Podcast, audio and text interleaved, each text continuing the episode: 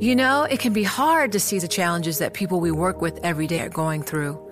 Invisible struggles like stress and burnout, caregiving for a loved one, or being misunderstood. But insight, awareness, and empathy will help us better see the issues they're dealing with. And that can make us and our companies healthier too. I'm Holly Robinson Pete. Join us on The Visibility Gap, a new podcast presented by Cigna Healthcare. Download it wherever you get your podcasts. You know success when you see it, or you think you do the people in the spotlight. But what about those small business masterminds who succeed at making their money work harder? They do that by having a business bank account with QuickBooks Money, which now earns 5% annual percentage yield. Making your money work as hard as you do? That's how you business differently. Learn more about QuickBooks Money at quickbooks.com slash 5APY. Banking services provided by Green Dot Bank, member FDIC. Only funds and envelopes earn APY. APY can change at any time. From Silicon Valley to Wall Street, the promise and perils of artificial intelligence are playing out on the world stage. But what will the next phase of AI adoption look like? Which companies, from big tech to startups, will dominate? And where do the risks and unintended consequences lie? I'm Emily Chang. Join me at Bloomberg Tech in San Francisco, May 9th, to answer many of the industry's burning questions, alongside Snap's Evan Spiegel, Xbox President Sarah Bond, OpenAI's Brad Lightcap, top researcher Dr. Fei Fei Li of Stanford, and many more. More details and just a few tickets left at bloomberg.com/techsf.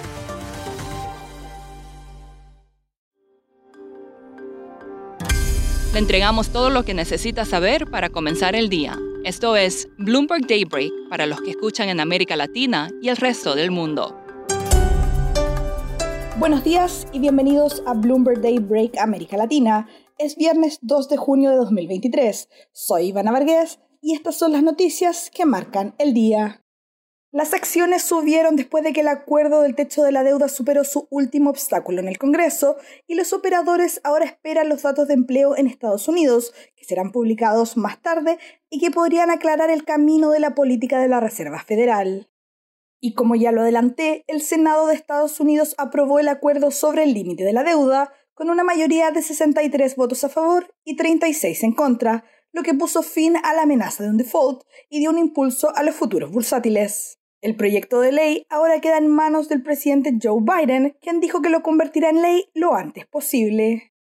Por otro lado, hay varios posibles escenarios con los datos de empleo, una cifra decepcionante probablemente consolidaría las apuestas sobre una pausa de la Reserva Federal y reforzaría los bonos, mientras que una cifra superior a la esperada reavivaría el debate sobre la política monetaria. Los swaps indican actualmente una probabilidad entre 3 de un aumento de tasas de 25 puntos básicos en junio.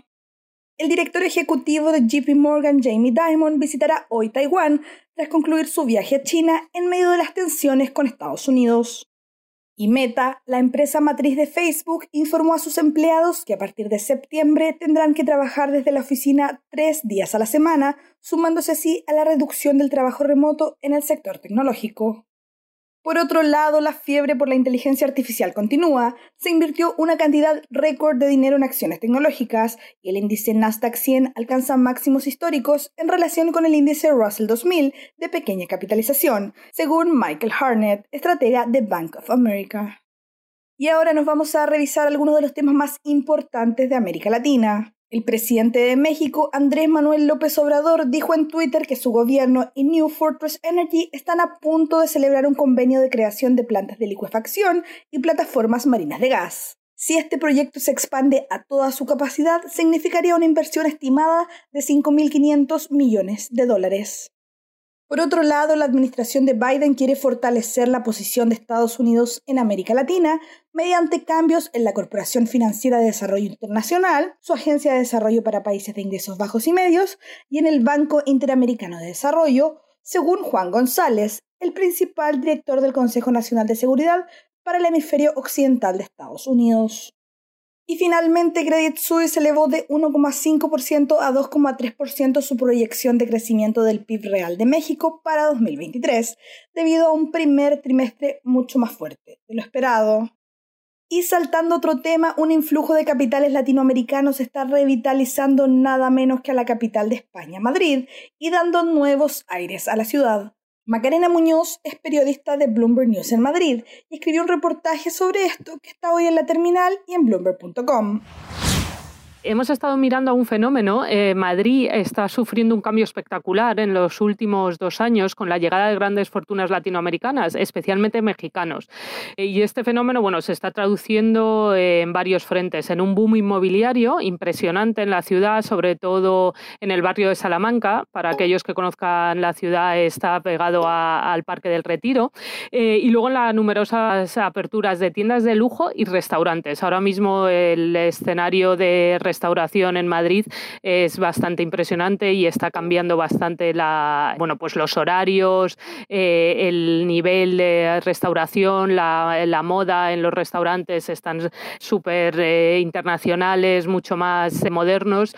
Estamos viendo también, pues por ejemplo, la banca, ¿no? Está también empezando a lanzar más servicios eh, para este tipo de clientes que vienen de Latinoamérica aquí, en, en principio a comprar casas, pero cada vez ya se instalan más y abren negocios aquí y, por supuesto, por ejemplo, en las universidades hemos hablado y en el Instituto de Empresa, que es una universidad muy prestigiosa de Madrid, los mexicanos ahora mismo es el segundo grupo no europeo más grande entre sus estudiantes. O sea que sí que se está viendo bastante renacer en la ciudad gracias a, a estas fortunas llegando de fuera. Macarena, ¿cuáles serían los motivos de esta ola de inversiones latinoamericanas? Por lo que hemos podido hablar, eh, en Madrid vivió hace ya unos años, yo diría más de una década, una primera ola de venezolanos, ¿vale? Que llegaron un poco con todo el panorama que había en su país, con, eh, con, Hugo Chávez, llegaron bastantes venezolanos.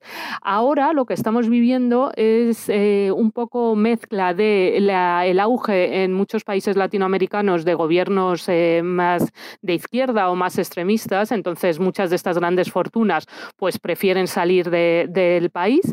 Eh, y luego aquí en Madrid están encontrando primero eh, una cercanía de lengua, una cercanía cultural eh, y muchísima seguridad. Eso nos lo han dicho bastantes personas de las que hemos hablado, que bueno, pues todas estas personas valoran mucho el venir aquí a Madrid y poder pasear tranquilamente con sus joyas, sus pertenencias y no tener ningún tipo de, miedo de, inseguridad, ¿no? Entonces, bueno, sí que estamos viendo esto. ya hay quien habla de, de que Madrid se está convirtiendo en el nuevo Miami. Por supuesto, Miami sigue siendo, yo creo, el, primer eh, destino de preferencia ¿no? para los latinoamericanos, pero es verdad que Madrid está ganando más en esta batalla.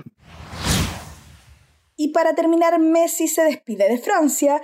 El entrenador del Paris Saint-Germain confirmó que el astro del fútbol jugará su último partido con el equipo este fin de semana. Eso es todo por hoy. Soy Ivana Vargas. Gracias por escucharnos. Para conocer todas las noticias que necesita para comenzar el día, revise Daybreak en la app Bloomberg Professional, donde puede personalizar las noticias que desee recibir. También puede suscribirse a la versión solo audio en Spotify, Apple Podcasts o la plataforma de su preferencia. Eso es todo por hoy. Escuche de lunes a viernes Bloomberg Daybreak.